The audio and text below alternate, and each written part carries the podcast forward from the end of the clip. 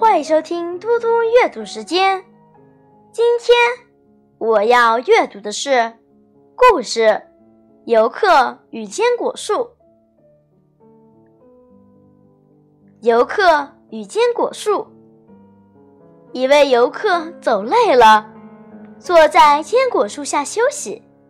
他注意到前方一根细藤上结了一个巨大的南瓜。自然中的一切现象真是很荒谬。游客暗自嘀咕：“如果让我来创造世界，我会让万物回到它们本来的样子。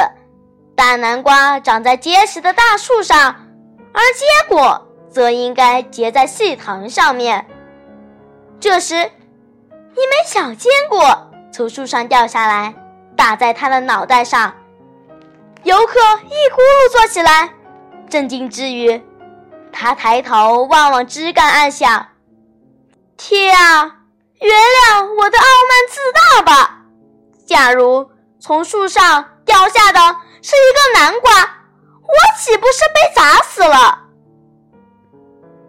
是啊，事物往往如此，看起来不合适的，或许正是最合适的。